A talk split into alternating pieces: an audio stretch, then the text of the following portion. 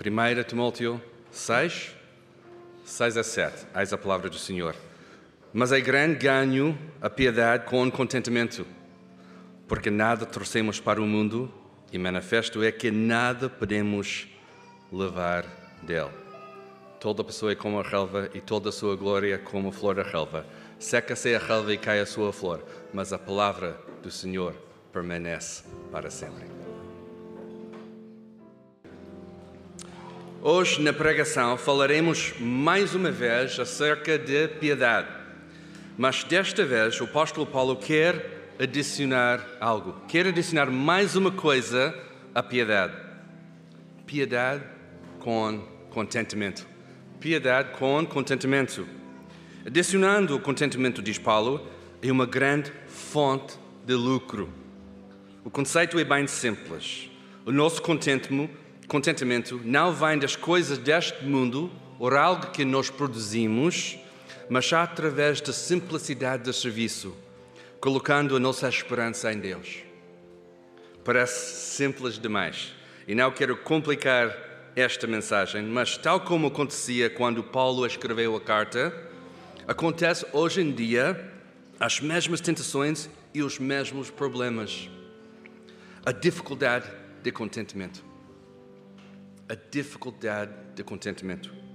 O desejo nosso de ganhar, de render algo da nossa piedade, de compensar pelas dificuldades.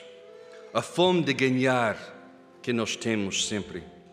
Mas aqui na palavra de Deus encontramos uma outra perspectiva. Curiosamente, Paulo brinca com a palavra lucro para te dizer hoje: não apostes no lucro errado, mas no lucro para que possas alcançar a verdadeira vida. Com este desafio em frente de nós, é melhor orar, pedindo ao nosso bom Deus para dirigir a pregação. Vamos orar. Querido Deus, confessamos que muitas vezes não temos contentamento. Procuramos fontes de lucro fora da tua palavra Ajude-nos a adicionar contentamento, não a partir da nossa força, mas a partir do teu poder, capacitados pelo Espírito Santo. Sei comigo, Pai, para pregar fielmente a tua palavra, aplicando com sabedoria e discernimento. Em nome de Jesus. Amém. Estamos perto do fim da primeira carta a Timóteo. E se Deus quiser, na próxima semana, o pastor Felipe vai terminar esta primeira carta e vamos continuar depois na segunda carta. Hoje temos o privilégio de olhar mais uma vez para a exortação de Paulo para perseguir esta palavra que encontramos piedade. De perseguir piedade. Mas numa forma distinta das referências anteriores. Ele adiciona a palavra contentamento. Neste sentido, a verdade seja dita, não estamos a explorar águas novas aqui na passagem. O apóstolo Paulo está a falar, mais uma vez, sobre a piedade e o perigo do falso ensino. Este é o contexto deste capítulo e o contexto desta carta. Tal como ele tem feito durante toda a carta. Por isso, se repetimos algumas ideias, mas fiquem comigo, porque a parte do processo é a santa repetição dos princípios bíblicos que facilitam a nossa obediência diária.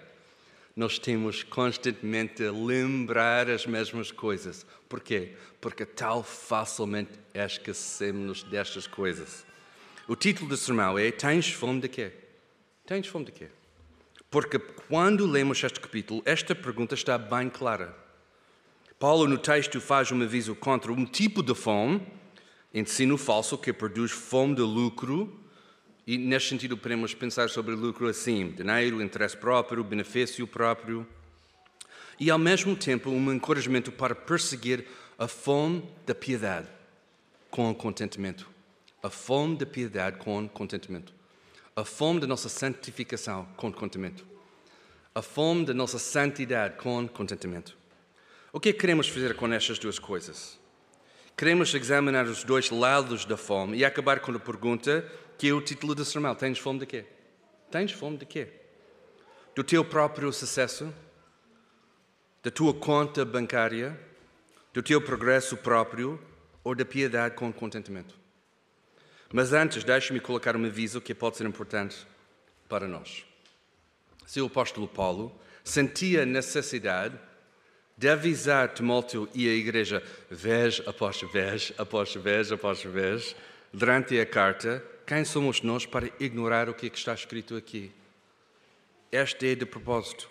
Paulo quer adicionar estas coisas mais uma vez. A tua tendência hoje vai ser a tentação de ignorar estas coisas. Em primeiro lugar, porque tema, o tema da falso ensino tem sido mencionado muito durante as últimas semanas. Tem sido mencionado cada vez que pregamos aqui durante esta série. E em segundo lugar, porque achamos erradamente que não temos os mesmos problemas desta igreja que a igreja tinha durante aquele tempo. Achamos que somos tão diferentes que quando comparamos a nossa igreja hoje em dia com aquela igreja de Timóteo, achamos que não temos os mesmos problemas, não temos os mesmos desafios, não temos as mesmas tentações, mas temos. E queremos deixar a espada da palavra de Deus fazer o trabalho necessário em nós, para que possamos crescer em santidade, piedade e contentamento. Nos versículos 3 a 5, Paulo diz, e este é antes do nosso versículo que, que eu li para iniciar nosso tempo. Veja-me assim: se alguém ensinar outra, alguma outra doutrina, discorda das sábias palavras de nosso Senhor Jesus Cristo e da doutrina que é de acordo com a piedade, é arrogante e não compreende nada, mas delira com questões e discórdias acerca das palavras Dessas nascem invejas, brigas, calúnias, suspeitas maliciosas, disputas de homens, de entendimento corrompido e privados da verdade, que imaginam que a piedade é fonte de lucro. Estou a imaginar aqui. Paulo, o que é que queres dizer? Ele é bem claro aqui. Primeiro, temos de entender que existe ensino de acordo com a palavra, ensino de acordo com a palavra, que representa, e outro ensino que representa um desvio, desvio da palavra. Temos de entender isso. Dois tipos de ensino que encontramos aqui. Como o pastor Tiago disse recentemente, discernimento é uma divisão entre duas coisas. É saber distinguir, entender a diferença entre duas coisas. E é exatamente isso quando pensamos sobre doutrina ou ensino. Um tipo de ensino que te leva à corrupção e um tipo de ensino que leva à verdade. Segundo, temos de aplicar este discernimento para rejeitar falsa, falso, falso ensino e falsa doutrina e abraçar a doutrina certa. O que é que está em causa? Se seguires falso, se seguires falso ensino, o lucro que vais ganhar será a confusão que está descrito aqui nos versículos 4 e 5. Esta lista estas dificuldades, estes problemas, se seguirmos este tipo de ensino, esta vai ser a nossa confusão. Com a aparência da piedade, diz Paulo, o ensino errado leva-te para arrogância, discórdias, disputas e muito mais. O que é perverso é esta ideia. Com a pretensão da piedade, o falso ensino faz a promessa de sucesso sem o trabalho de santificação na tua vida. O que está a ser vendido é a aparência da santidade, mas por baixo só há corrupção. Por isso o apóstolo Paulo diz no verso 3 que existe uma definição da piedade de acordo com a boa doutrina, as sás palavras de nosso Senhor Jesus Cristo. Temos de compreender isso. Não temos de adivinhar o que é. Nós temos de voltar à palavra para definir esta definição de piedade. Não estamos aqui a adivinhar o que é que isso significa, nem fazer a oração, quero crescer em piedade, porque nós temos uma definição de piedade de acordo com a palavra de Deus. Não temos de ficar aqui perplexos. Estamos aqui com esta bem evidente na palavra de Deus, de acordo com a boa doutrina e as sás palavras de nosso Senhor Jesus Cristo. Este é o nosso standard. Não temos de procurar dentro de nós a resposta, mas só temos de abrir a palavra. Tal facilmente perseguimos piedade, mas não de acordo com a sã doutrina da fé. Tal facilmente ficamos encantados com a promessa da santidade, sem o trabalho de mortificação do pecado e a santificação que o Espírito Santo faz. Mortificação do pecado é simplesmente o nosso desejo de matar o nosso pecado diariamente. No poder do Espírito Santo, claro. Com a ajuda de Deus, claro. Por causa de, do trabalho de Jesus, claro. Mas o nosso desejo de acordar cada manhã e matar o nosso pecado. Identificar e matar o nosso pecado. Se não estás convencido destas coisas, faz uma avaliação da tua vida. Vez após vez, e falo por mim também, optamos pelo caminho mais fácil. A projeção da santidade, a aparência da santidade diante dos nossos irmãos aqui na igreja, em vez do crescimento duro, lento e doloroso que a vida da fé representa. E não queremos abraçar estas ideias, estas realidades. A vida da fé é difícil, é dura, lenta, às vezes dolorosa. Mas temos a esperança. Neste caminho, que é difícil, temos a esperança, porque a palavra de Deus não nos deixa sem a esperança. O que é que encontramos no verso 6? Verso 6. Paulo, a sua maneira chico esperto, vira a conversa. Ele faz isso sempre. Não há nada como ler a palavra de Deus. É, é tão bom. Ele vira a conversa completamente. Ele não nega que a piedade é uma fonte de lucro, mas ele usa a oportunidade de enfatizar a importância de adicionar contentamento. E esta muda a conversa completamente. O falso ensino dizia que era possível usar piedade como uma fonte de lucro próprio, uma fonte de lucro para ganhar alguma coisa, para render desta vida difícil da fé alguma coisa visível, para continuar, para mostrar quem somos. Ou seja, como uma fonte de benefício próprio para satisfazer os nossos desejos mais íntimos de coração. E podemos parar aqui e dizer: mas qual é o problema com os nossos eh, desejos íntimos do coração? Muita coisa muita coisa.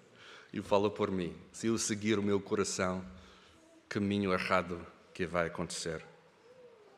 Não temos aqui no texto exemplos específicos das maneiras que foi feito, mas temos o exemplo de dinheiro. Temos o exemplo de dinheiro, que é um bom ponto de partida. Mas antes disso, quero falar mais sobre esta ideia de piedade com contentamento. E depois vamos falar sobre dinheiro, porque aqui encontramos este exemplo de dinheiro neste capítulo. Como eu disse, antes de chegar ao encorajamento de Paulo, temos de discernir entre falso ensino e a boa doutrina da palavra. Como fazemos isso? E já comecei a mencionar isso. Abrimos a palavra de Deus. Abrimos a palavra de Deus. Quando a palavra de Deus está no centro da igreja, é lida e entendida, é cantada e ouvida, pregada e conversada, temos uma igreja saudável que está no caminho certo. Mas quando na igreja a voz mais ouvida não é a palavra de Deus, a igreja está no caminho errado. Por isso, irmãos, a nossa oração é que a igreja da Lapa possa continuar a ser uma igreja da palavra. E por isso temos de lutar por isso todos os dias.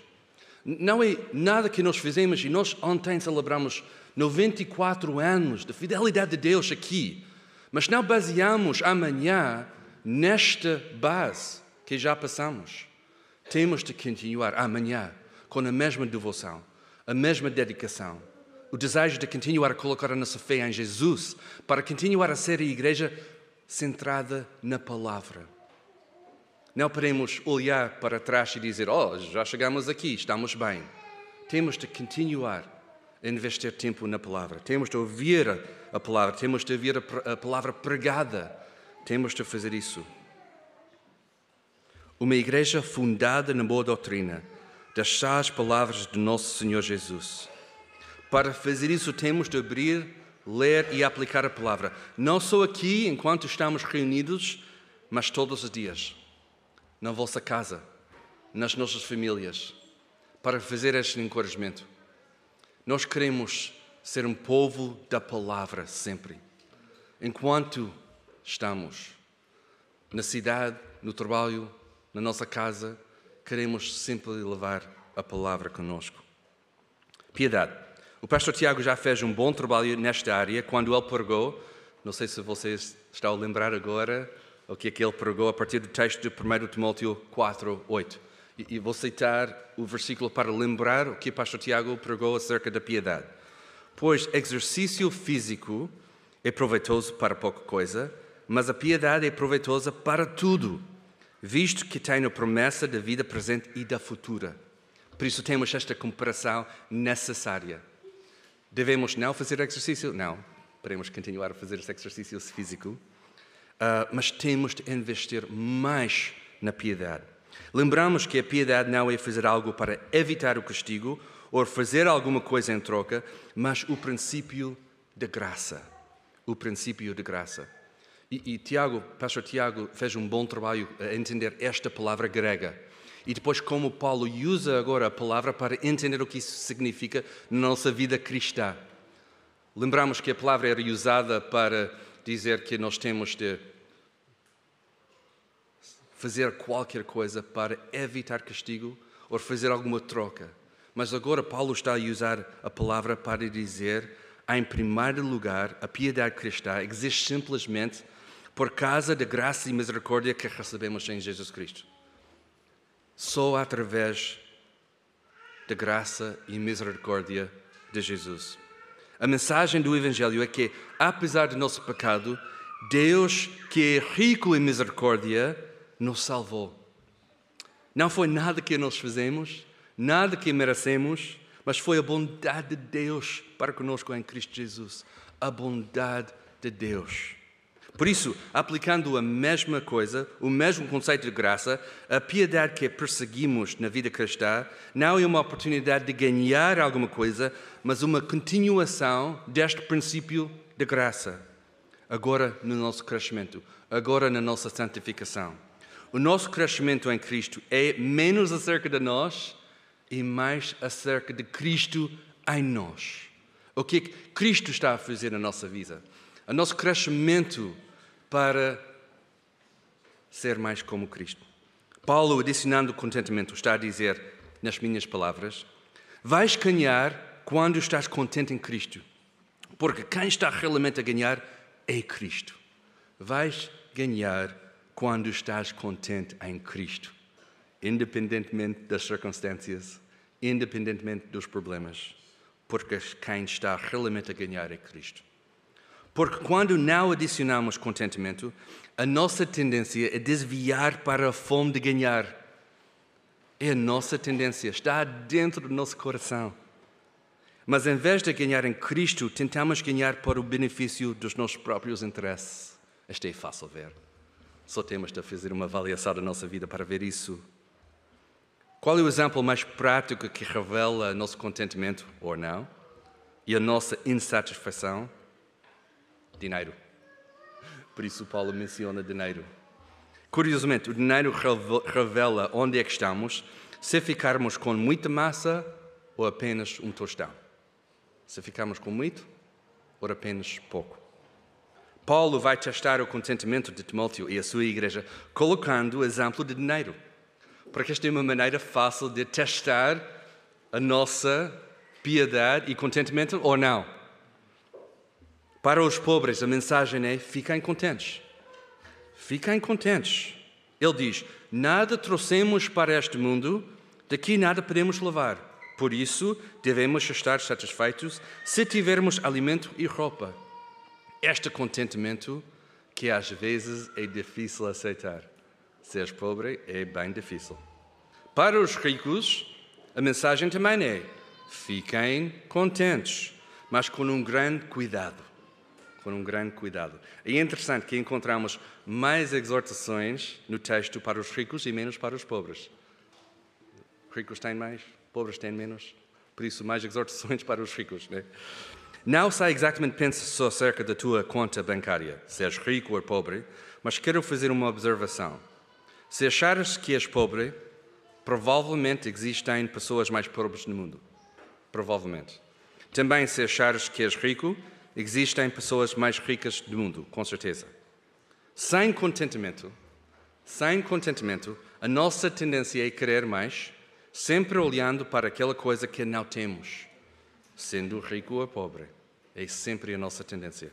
Mas quando temos contentamento, a nossa perspectiva não é colada àquilo que não temos, mas às prioridades de Deus no seu mundo. As prioridades de Deus no seu mundo.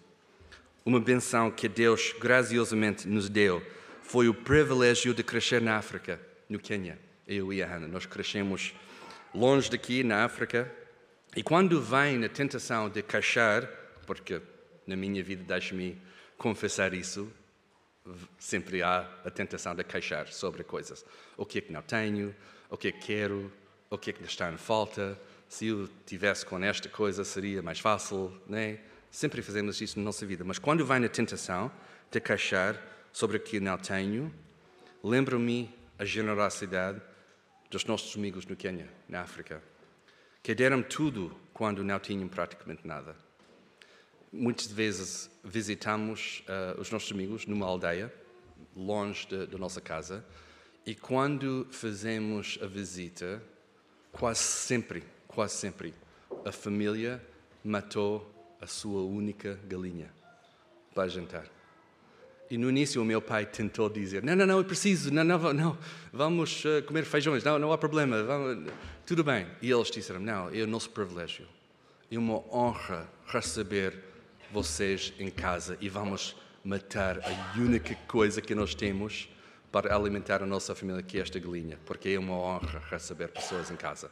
Deixe-nos fazer esta honra para vocês. E nós, nós com muita coisa, nós tivemos de submeter esta ideia para aprender dos pobres sobre a nossa falta de entendimento sobre estas coisas. Voltando aos ricos.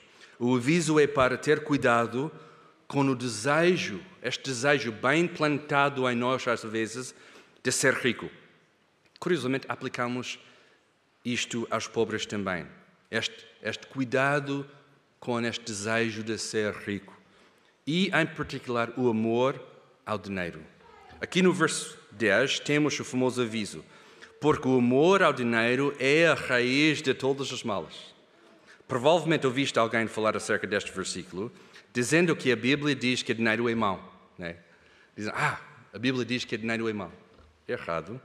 Mas temos de entender que não é dinheiro, porque usamos dinheiro, todos nós precisamos de usar dinheiro, não é mau em si mesmo, usamos sempre e todos os dias, não há nenhum problema com isso, mas há o amor ao dinheiro que te leva para todos os males. A tentação que vem quando colocamos no centro do nosso coração dinheiro e desejo para ganhar mais. Começamos a entender esta exortação de Paulo de contentamento e nosso desejo facilmente para ganhar mais, usando o exemplo de dinheiro. Mais tarde, no mesmo capítulo, Paulo volta à conversa nos versos 17 a 19 dizendo a Timóteo que deve ordenar, deve ordenar os ricos a não serem orgulhosos, nem colocar a sua esperança nas riquezas. Este não é onde é que está a nossa esperança. Paulo ordena que coloquem, coloquem as suas esperanças, a sua esperança em Deus, praticando o bem e sendo generoso e solitário. Praticando o bem sendo generoso e solitário. E neste sentido, os ricos têm mais responsabilidade de usar o seu dinheiro para o benefício dos outros. E encontramos esta ideia também no exemplo que Jesus usa com a mulher que, que deu um cêntimo. Lembramos este episódio quando Jesus fala acerca desta mulher que só deu um cêntimo, mas ela deu um cêntimo a partir do louvor o que é que ela tinha.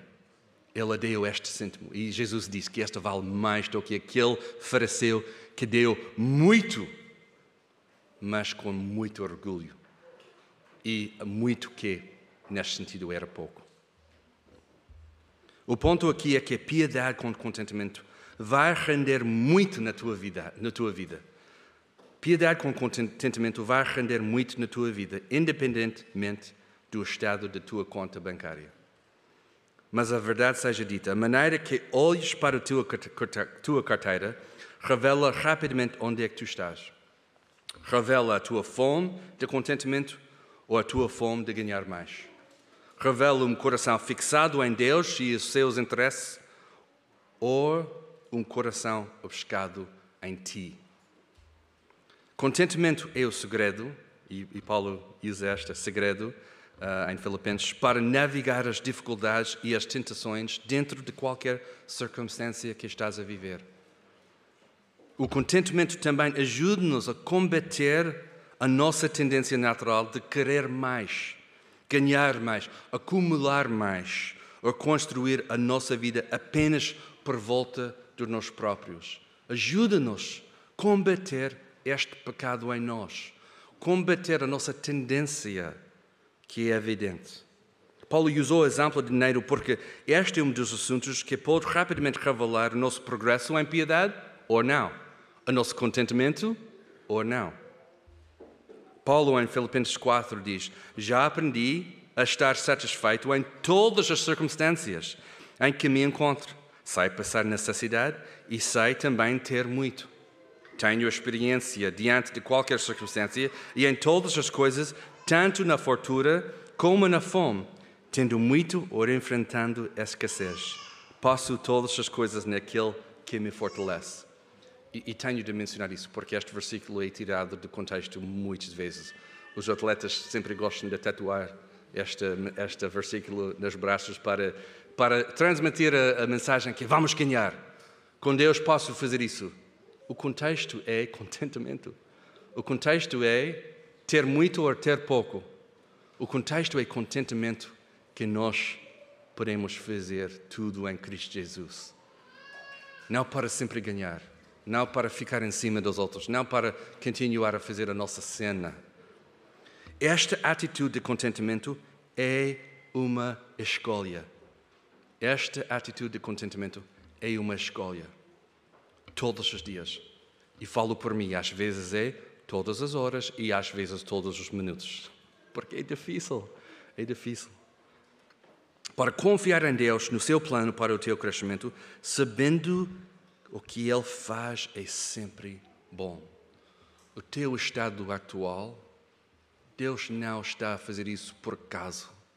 Deus sabe tudo o que está a passar na tua vida e Deus é bom. Deus é bom. Deus quer fazer alguma coisa no teu crescimento além da tua perspectiva sobre a tua vida, graças a Deus. O problema é que às vezes não confiamos tanto e preferimos a aparência da piedade sem o trabalho da santificação. Ou ficamos ansiosos para ganhar e trabalhamos em função do nosso pecado e maus desejos. Por isso, mais uma vez, quero colocar a pergunta em frente a ti hoje: Tens fome de quê? Tens fome de quê? da piedade e contentamento em Cristo e o plano de Deus para a tua vida? Ou dos teus desejos, mostrando apenas a aparência da piedade, enquanto dentro do teu coração existe uma tempestade de insatisfação? E infelizmente fazemos isso dentro da igreja também. Nós optamos pela aparência em vez de revelar o que é que está dentro do nosso coração. Como é que curamos a nossa insatisfação? Como é que ficamos contentes, crescendo em piedade, crescendo em santificação? Só em Cristo Jesus. Só temos de necessariamente voltar aqui. Só em Cristo Jesus podemos crescer em santidade, com contentamento, confiando no plano de Deus para a nossa vida e para a vida da nossa igreja. Só em Cristo Jesus podemos combater o nosso desejo de ganhar para o nosso benefício. Só em Cristo Jesus podemos ser generosos e praticar o bem todos os dias. Só em Cristo Jesus. Só em Jesus.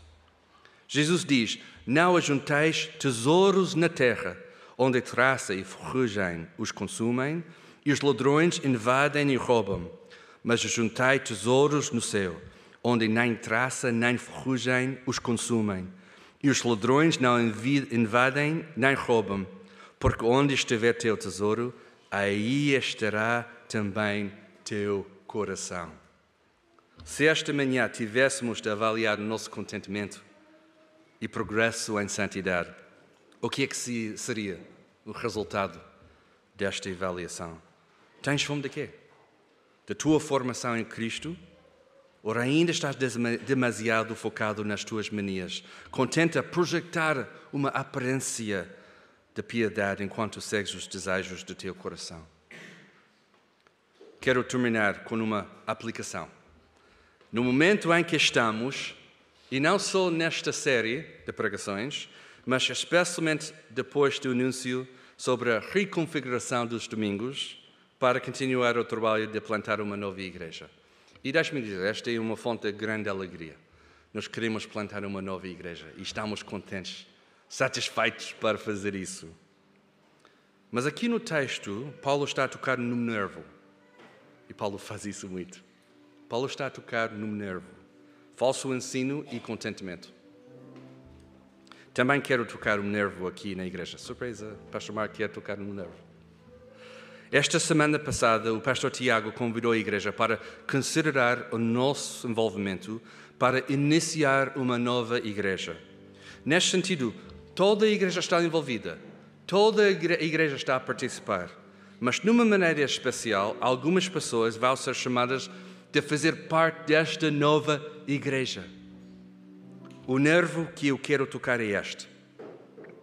Se a piedade acompanhada de contentamento e uma fonte de lucro, grande fonte de lucro, porque é que não estás a considerar o teu envolvimento na nossa nova igreja?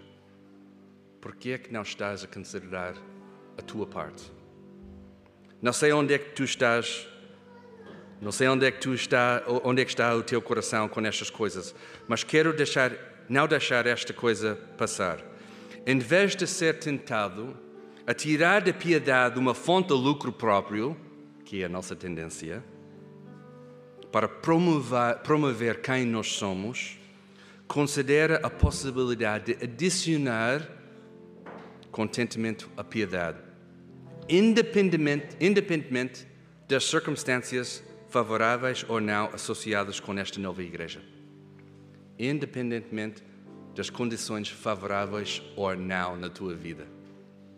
Tenho uma sugestão em vez de reagir com passividade ao apelo de juntar a nova igreja no serviço, servindo a nossa igreja e esta nova igreja também, que tal de avançar? Tomando a iniciativa de colocar o teu sim em cima da mesa. De colocar o teu sim em cima da mesa. Simplesmente porque fazendo isso vai ser uma fonte de grande lucro, biblicamente falando através da abordagem da piedade com contentamento, servindo a Igreja de Cristo. Um dos nossos problemas é que avaliamos a nossa participação a partir da possibilidade de não ficar confortável e apenas reagimos com passividade. Mas a mensagem hoje foi preparada para te dizer: queres grande lucro na tua vida? Persegue piedade com contentamento no contexto de serviço, vai render muito mais do que podes imaginar ou adivinhar. Porque o rendimento vai representar o que Jesus diz: o tesouro eterno, a nossa santificação e a promessa de alcançar a verdadeira vida. A nossa oração a partir desta passagem deve ser: Deus, a minha resposta é sim. Coloco o meu sim em cima da mesa. Agora, Deus revela a tua vontade para determinar a minha participação. Não a partir de rendimento para o meu benefício, mas para perseguir piedade com contentamento e investir em coisas eternas como Jesus nos ensina a fazer. Que Deus nos ajude.